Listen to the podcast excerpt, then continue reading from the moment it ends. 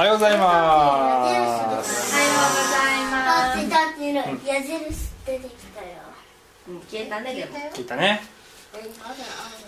ボールで。力を抜いて生きるというシリーズで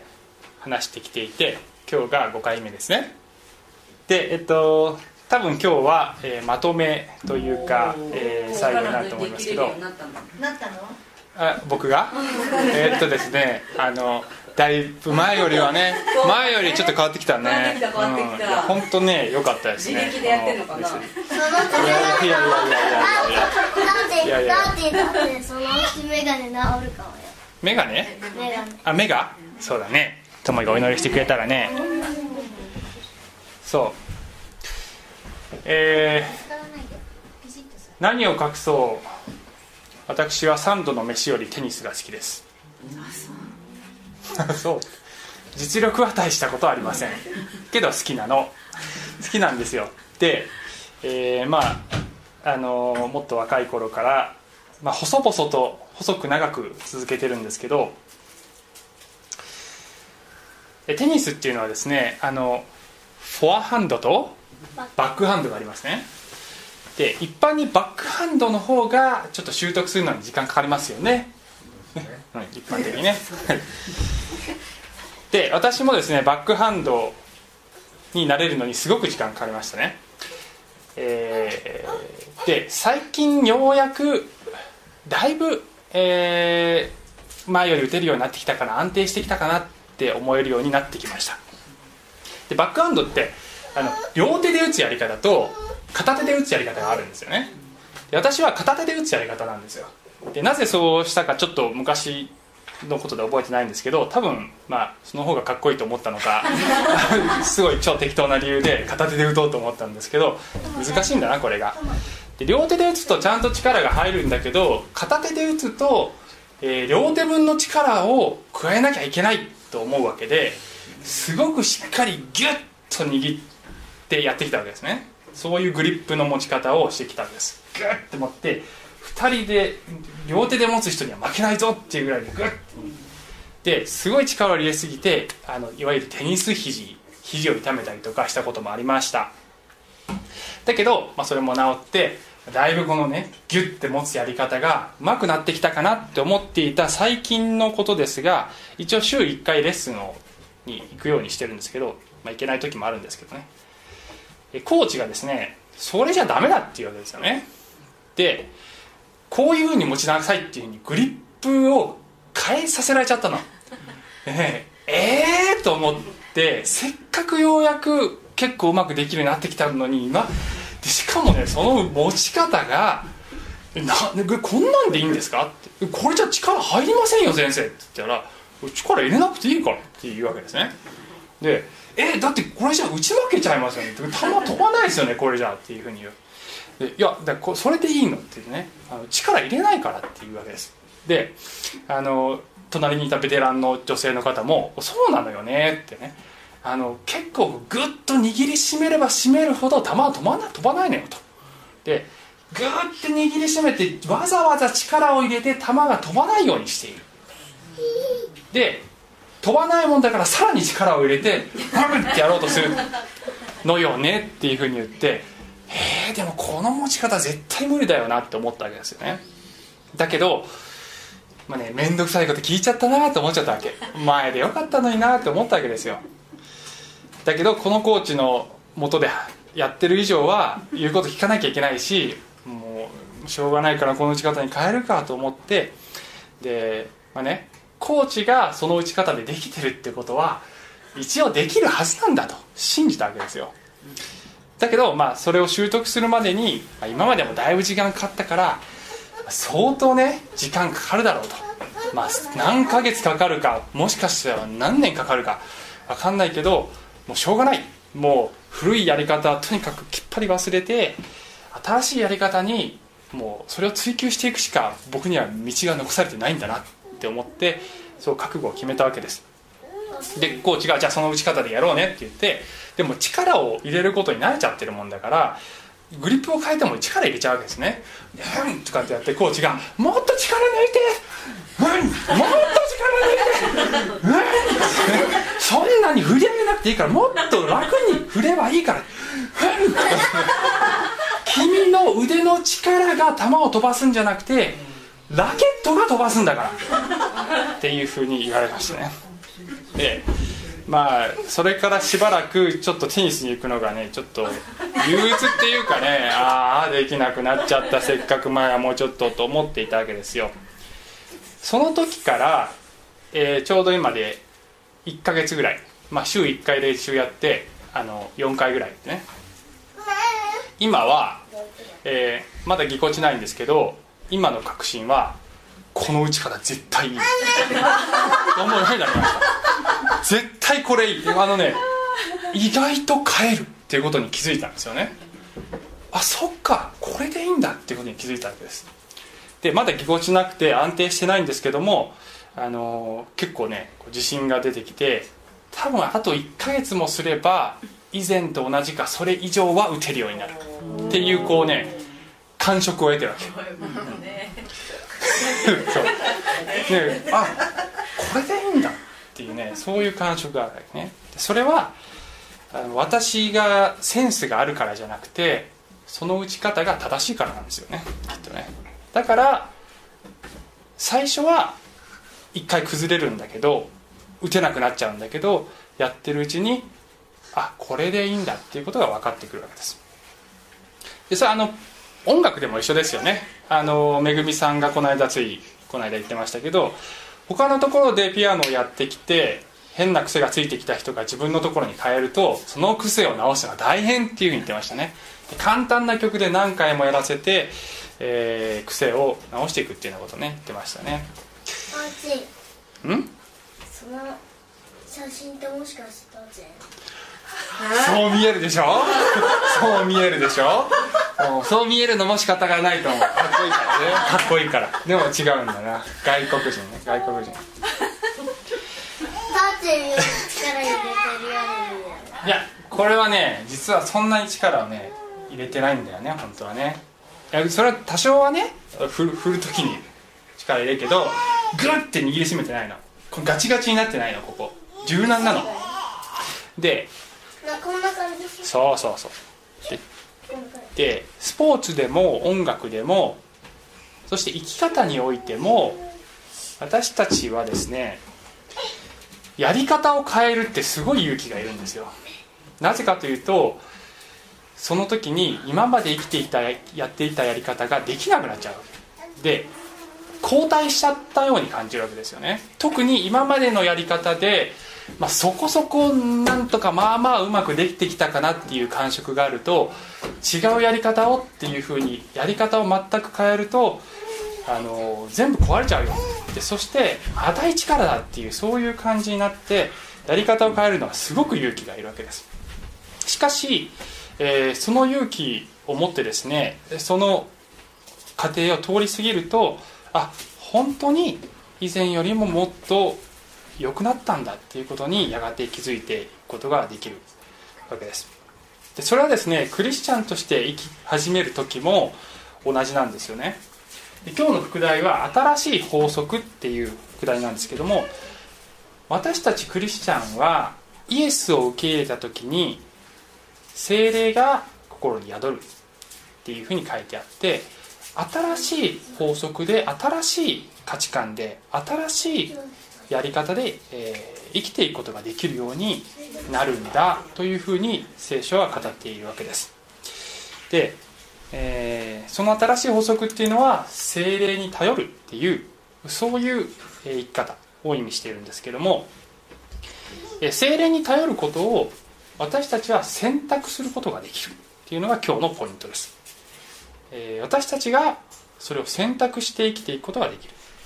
これが今日のポイントです。ローマ人への手紙。8章。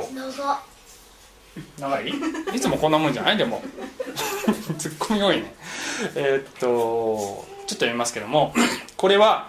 えパウロが書いている、えーローマというところにある教会への手紙ですがこういうわけでっていうふうに8章が始まるんですよね。こういうわけでってどういうわけでかというと、えー7章までどういう話になっているかというと少し文脈を確認しますとパウロはえー立法によって生きていくということが行き詰まるんだよっていうふうに言ってるんですね。立法っていうのは、えー狭い意味では旧約聖書の中で神様から与えられたイスラエルに与えられた掟のことですけども広い意味で言えば行いっていう意味ですよ。私たちが行いとそしてその行いを自分の努力によってしていくことによって神の正しさに到達しようと思うならばそれはやがて行き詰まってどん詰まりになってしまうんだ。絶対うまくいかないんだ。自分の頑張りで神の正しさに到達することあるいは正しく生きていくことは、えー無理なんだ。ということをパウロ自身が体験するわけですよね。私は絶対無理だっていうふうに。でその自分の頑張りでは本当に、え神の求めているような生き方はできないんだ。私はなんて惨めなんだろうってパウロは言った後であ誰が私を救ってくれるのか。そうイエス・キリストが私を救ってくれるんだ。というふうに言うのがこのローマの7章この前の部分であるわけです。でこういう話の文脈を受けてこういうわけででローパウロは言うわけですね。一節。今はキリストイエスにあるものが罪に定められることは決してありません。私たちは罪の許しを受けたんだと。2節なぜならキリストイエスにある命の御霊の原理が罪と死の原理からあなたを解放したからです。って言うんですね。原理っていうのは英語で言うとローなんですね。LAW ローつまり法則なんですよ、えーイエス・キリストにあるものは イエス・キリストと出会った人は新しい法則が与えられている。それは命を与えるこの精霊の法則が与えられているんだ。そして以前のこの自分の我力と努力とそして立法をそれによって守っていこうとするその原理それをここでは罪と死の原理って呼んでるわけですよね、えー行き詰まってしまう。そういう原理から私たちはもう解放されているんだ。あなた方はイエスを信じた時に解放されたんだよ。そういうどん詰まりの生き方から。っていうふうに言ってるわけです。3節肉によって無力になったため立法にはできなくなっていることを神はしてくださいました。って書いてますね。肉って出てくると、まあ、聖書では、まあ、特にこういう文脈の中では肉体のことではなくて肉体がいい悪いっていう話ではなくて豚肉でもなくて、えー贅肉でもなくて人間の罪の性質自己中心の性質のことを肉っていう言葉で表現してるんですよね。でその人間の罪の性質によって私たちは無力なんだ。で立法というのは神がいかに正しく清い方であるかということを示している掟なわけですね。でその掟自体が悪いものなのではない。しかしそれに照らし合わせた時私たちはこの罪の性質ゆえにえ自分が罪人であることということ。そして死に定められていることということが明らかになってしまう。そういうものなんだ。立法には、えー立法を守ることではできない。神の、えー正しさを実行していくことはできない。そういうことを神はしてくださったんだ。どういうふうにしてくださったのかというとその後神はご自分の御子を罪のために罪深い肉と同じような形でお使わしになり肉において罪を処罰されたのです。えポイントは罪深い肉と同じような形であって同じではないっていうことですね。イエス・キリストは罪がない、えーお方です。があたかも私たち罪人と同じような姿になって、えーこの地上に来てくださった。そして、えー十字架において神はこの人類の罪をこの方の上に置いて処罰されたんです。っていうふうに言うわけです。4節。それは肉に従って歩まず御霊に従って歩む私たちの中に立法の要求が全うされるためなのです。自分の力によってではなく、えーこの自己中心のやり方ではなくて精霊に頼って歩む時に神様の与えているその、えー正しい生き方というものを行っていく力が与えられるんだよって言ってるわけです。5節。肉に従う者は肉的なことをもっぱら考えますが御霊に従う者は 御霊に属することをひたすら考えます。肉の思いは死であり御霊による思いは命と平安です。7節。というのは肉の思いは神に対して反抗するものだからです。それは神の立法に服従しません。いや服従できないのです。8節までいきます。肉にあるものは神を喜ばせることはできません、えー肉というのは自己中心の性質のことだとさっき言いましたが自己中心の性質っていうのはどこに帰結するかというと自分の頑張りによって自分は正しくなれるんだ。神の正しさに到達できるんだって思う。そういう考え方につながるっていうことです。しかし自分の力でそれに到達できると思うこと自体がすでに傲慢なんですよっていうふうに聖書は言ってるわけですね。だから肉にあるものは神を喜ばせることができない。私たちが神の救いなくして神の正しさを生きることができると思うこと自体がすでに傲慢でその考え方自体が神様の考えと合わないんだっていうふうに言ってるわけです。そして、えー別のこのガラテヤ人への手紙というところではパウロは、えーこのように言ってますね。私は言います。御霊によって歩みなさい。で少し中略が入ってますけどもその時に私たちがどういう実を結ぶか。御霊の実は愛喜び平安寛容親切善意。誠実柔和自制です。自制というのは英語で言うとセルフコントロールです。セルフコントロール。自分自身が正しいと思うことをすることができるそういう力、えー愛喜び平安寛容親切善意誠実柔和自制。こういった性質を私たちは身につけたいと普通思うと思うんですよね。こういう人になれたらどんなに素敵だろうってまあ私は思いますね。思わない人もいるかもしれませんがでも大体の人はこういう人になれるんならなりたいっていうふうに思うんじゃないでしょうかね。精霊がその力を与えてくれるっていうわけです、えーで私たちがですね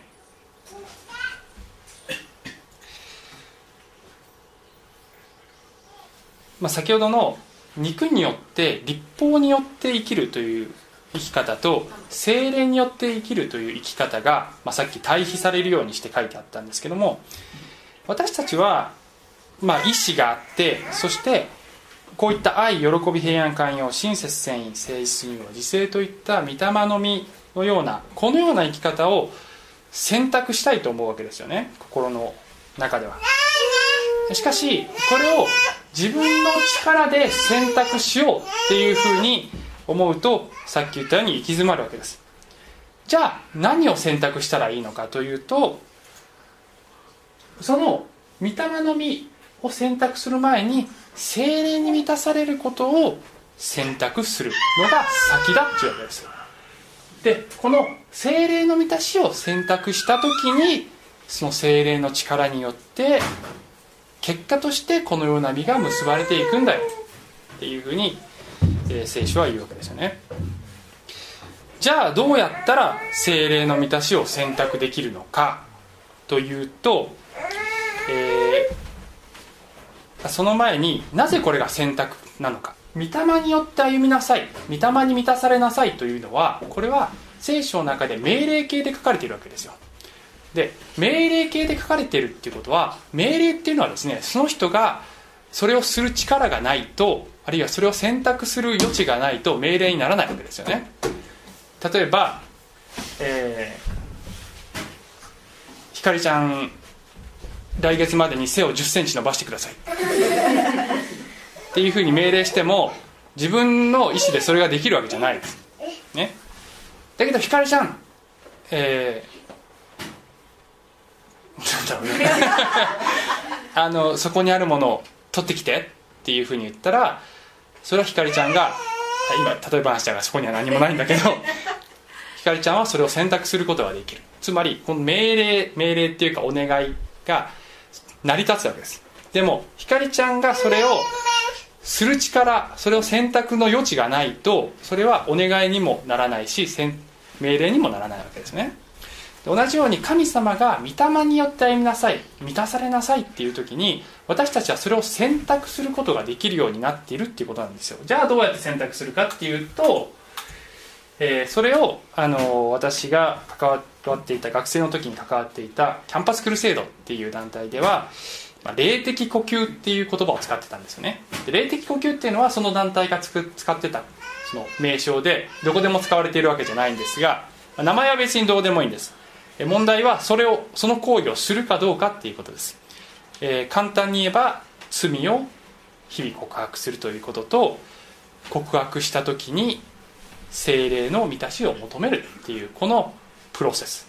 えー告白するということを息を吐くということに例ええー精霊を求めるということをえー息を吸うということに例えて呼吸っていうふうに表現してるんですよね。でそれはすなわち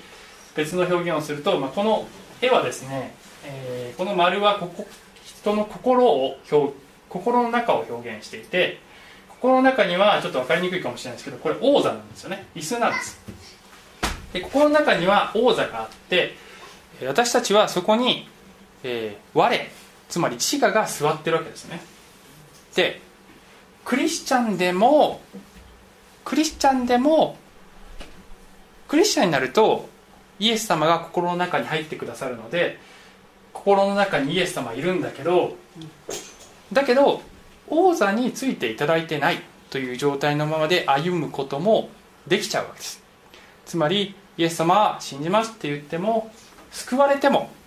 それでも心の王座は渡せません。私が座ったままでいたいっていう歩み方ができてしまうわけです。しかし聖書は心の王座をキリストに明け渡しなさいっていうふうに言ってるわけですよね。でそれは王座にイエス様に座ってもらって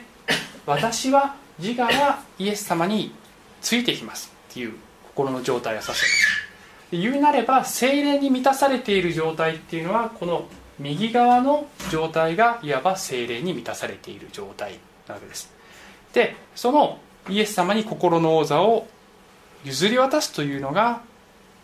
その行為がどうやってできるかっていうとまずは自分自身の罪を認め告白するということ。だってうん？その左側についてる。うんこれ？違う違う違う。うん。左側に椅子の左側になんかこれ？これこれね。これなんだろうね。ちょっと調べとくから待っててくれる？これねみのりんが作った絵だから分かんないの。たしん 後でみのりに聞いといて。で、えー罪を告白しそして聖霊様私を満たしてくださいイエス様王座についてくださいと願う時にそうしてくださるっていうふうに聖書には書いてあるわけですね。あすいません。でそれを日々やっていく時に私たちは精霊に満たされていくことができる。でもまた私たちは失敗してふと気づくとこういう左側の状態になってしまうことがあるわけです。その時にもう一度あ自分が王座についてしまってました。イエス様どうぞまたあなたが王座についてください。精霊の力によって歩めるように助けてくださいと祈っていく。これを日々やっていくだから呼吸なんですよね。呼吸っていうのは一瞬一瞬やっているわけですけども、えー霊的にもこの呼吸が必要なんだ。っていうふうに聖書は言ってるわけです。これが私の持ってる自転車で電動アシスト自転車ですね。で私の家からこの教会までは標高で 300m の落差があってずっと上り坂なんですがこの電動アシスト自転車を使ってくると楽々に登ってくれるわけ来れるわけです。それはこのバッテリーを積んでるからなんですよね。あそこにもある。しかしこのバッテリーを自転車に乗せただけではダメなんだよ。オンにしないとダメなのこのバッテリーに働いてもらわないとダメなのね。だってそのバッテリーを自転車にうん。乗せて自転車が勝手に走ってっちゃったら置いてっちゃうよね。そうだね。だけどねあのー自転車どっか行っちゃうよね。自転車勝手に走るとね。でもねね。そう。でもね人が乗らないとオンにならないようになってるから大丈夫なの。で人が乗ってもスイッチ入れないとバッテリーは効かないわけ。だからバッテリーを乗せてんだけどそれを使わずに走っちゃったりもできるんだけどそれだと何の意味もないわけね。自分の足だけだ。そういうこと。で私たちのクリスチャン人生もイエスを受け入れたら精霊の力が与えられてるって言ってるわけです。だけどそれに頼らずに生きていくこともできちゃうっていうふうに聖書は言ってるでちなみに霊的呼吸というものについてはえ去年の10月に3回にわたって説明してあってホームページに動画が載せてありますのでよろしければどうぞご覧ください。で詳しく説明していますので、えーよろしければ見てください。で私たちの人生をですねこんな風に、えー絵で表現してみましたね。私たちはどこか目標に向かって歩んでるんですよ。でその目標っていうのは人によって違うんです。何を目指して生きているか何を目標にしているかどこに視点がいっているかというのは人によって違うわけです。そしてそこに行く方法っていうのもその目標の種類が違えばその方法も違うんですよ。そしてそこに行く力動力も人によって違うしそしてここで結果って書いてるのはその結果どういう心の状態になるかということもまた変わってくるわけですで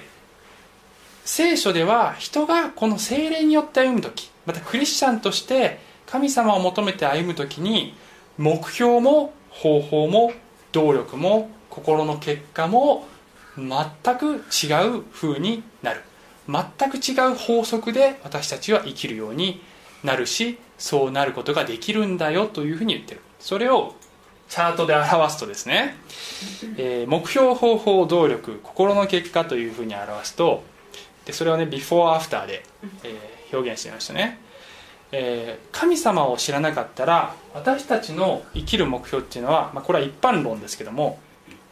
基本的には地上のことに目が注がれているわけです。目で見えるものが全てだと思っているわけです地上で幸せになることが人生の目的だというふうな感覚で意識的にそう思ってなくてもそういう感覚で生きている。しかし聖書では天に宝を積みなさいって言ってるわけですよね。で、えー一つ補足するとこれはどうやって救われるかという話をしているのではありません、えー私たちは努力して救われるのではありません。これは、えー天国というのは救いというのは神様のプレゼントなので、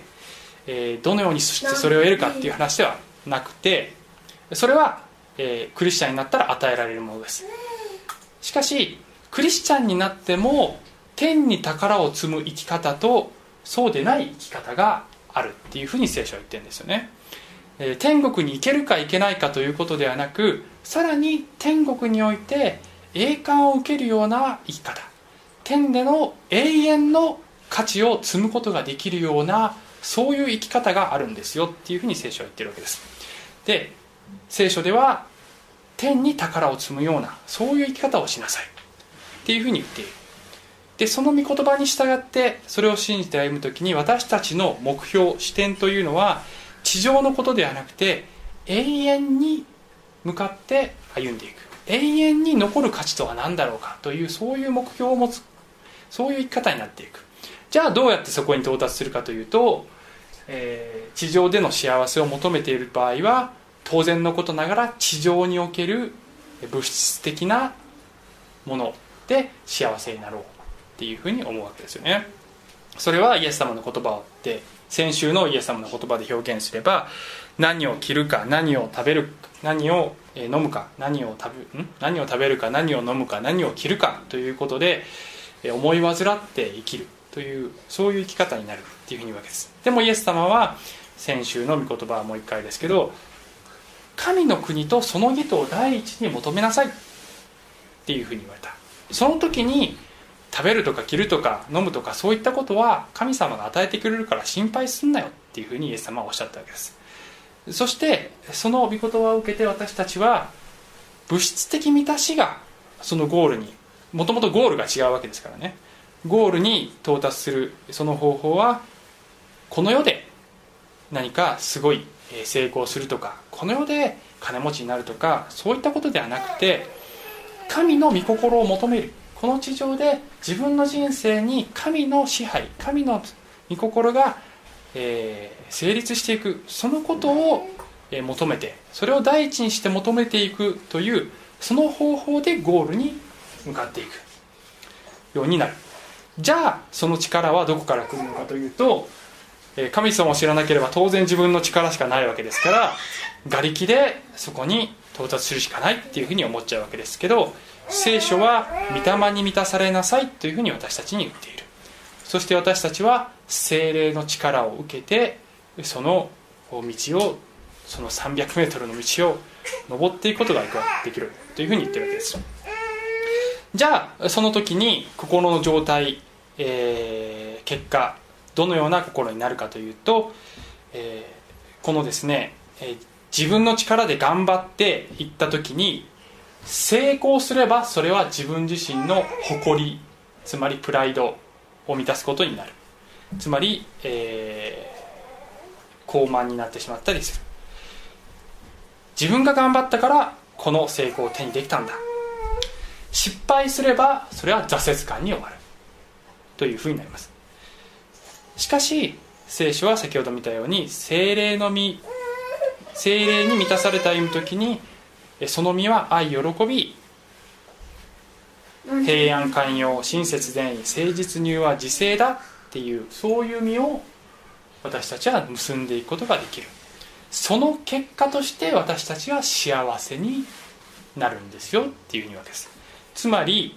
ビフォーの時は幸せが目標なんですよね。アフターは幸せは結果なんですよ。幸せを追い求めていくとそれがなかなか得られないんだけど永遠の価値を求めて神の国とその人を第一に御心を第一に求め精霊により頼んで歩む時に精霊の実を結びその結果として幸せになれるんですよ。っていうのが聖書のメッセージだと思います。最後に、えーこの御言葉を読みたいんですが時間がないのでちょっとかいつまんで説明するとゼカリア書というのは旧約聖書の預言書なんですが、えー、大体紀元前500年ぐらいの時に書かれた紀元前ですね。イエス様より前500年も前に書かれた、えーゼカリアという預言書によ預言者によって書かれた言葉です。この時イスラエルの民は、えーバビロン捕囚というですね他の敵国に連れて行かれてそこからやっと解放されてイスラエルの国に戻ってきた時だったんですよね、えーそしてもともとその敵国から侵攻されてたそれた時に壊された神殿をもう一度再建するというその工事に当たっていたわけです。それは神様がイスラエルの民に命じて神神殿を再建しなさいというふうに言ったわけです。しかし、えーいろいろなですね反対勢力なんかもあって土台を据えただけで神殿の建設は中断されちゃったんですよね。で16年間ほったらかしになっちゃってたんです。でその時にこのゼカリアを通して通して神様が神殿の再建を再開しなさい。もう一回その仕事に取り掛かりなさいっていうふうにゼカリアを通して、えー言うわけです。でその時の政治的なリーダーがゼルバベルという人でそしてここには出てないですけども大祭司がヨシュアという人でこの2人の人物の監督のもと神殿の再建を始めなさいって神様が言われるわけですよね。でその時にどういう力でそれをやっていくのか、えーすると彼は私に答えてこう言った。でこれは、えーこれ神様の言葉ですけどもこれはベルバベルへの主の言葉だ。権力によらず能力によらず私の霊によってと万軍の主は仰せられる。私たちが生きていく上でもいろんな仕事があっていろんな目標があって、えー私たちが目指すものがいろいろあるわけですけども何の力によって生きていくのか。私たちはこの地上においては権力が大切だ。あるいは能力が大切だ。っていうふうに考えてしまう。しかし神様の働き。あるいは私たちが神様の御心にかなって歩むその力というのはこの世の力とは違う。権力でもない能力でもない。神の霊によってそれが可能となるんだ。というふうに神様はおっしゃいました。神の霊に頼る生き方。それを目指していきたいと願願う。今日この頃です。そうする時に本当に力を抜いて生きることができると思います。お祈りします。愛する天のお父様。私たちは不必要に力を入れてそして疲れてしまっている。そういうものですけれども。どうぞ私たちが自分の馬力に頼るのではなくあなたがすでに与えてくださっているこの精霊の力により頼んで精霊の声に耳を澄まして精霊に委ねて神の手に委ねてそしてこの地上で歩む中でも永遠に残る価値を目指してそれを目標にして歩むそんな生き方をさせてください。その時に本当に本当の意味で充実した本当の意味で喜びと幸せを、えー、心に持つことができるそういう人生を歩めると信じます。どうぞ助けてください。イエス様の名前によってお祈りします。アーメン。